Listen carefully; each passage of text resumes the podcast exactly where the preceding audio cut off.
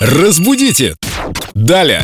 Юлия, здравствуйте. Доброе утро. Сразу вопрос по вашу душу. Марина спрашивает. э, Расскажите, пожалуйста, в чем разница между филологом и лингвистом? Я читала, что лингвистика – это частный случай филологии. В этой связи корректно ли вас представляют Елена и ее партнер как филолога, лингвиста и переводчика? С переводчиком все понятно, но два оставшиеся понятия не исключаются ли одно другим?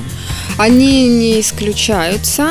Э, Я бы так сказала, все филологи являются лингвистами, но не все лингвисты являются филологами.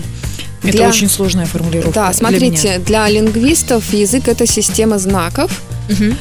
а филолог изучает какой-то конкретный язык больше, чем просто систему знаков, но в том числе как объект культурного наследия А у какого-то вас народа. какой язык доминанта из тех, что вы изучаете? Английский, конечно. Все-таки английский. Ну, конечно, столько лет. И уже. как вас представлять, используя три этих э, Лингвист, выражений? филолог, переводчик мне очень нравится, потому что лингвист это дань моему первому образованию.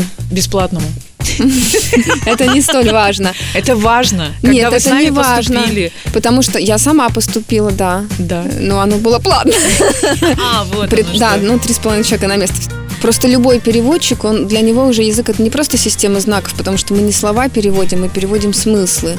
И поэтому переводчик не может быть просто лингвистом. Это будет плохой переводчик. Я считаю, что я неплохой переводчик. М, М-м, Мне кажется, только в превосходной степени можно говорить о вас. Ну, ну, Вы лучший переводчик Петербурга. И поэтому Нет, вы здесь. превосходный. Да.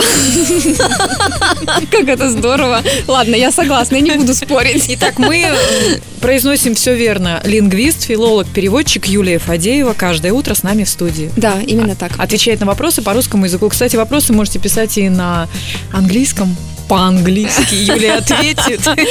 Да, кстати, почему нет? Разбудите! Далее!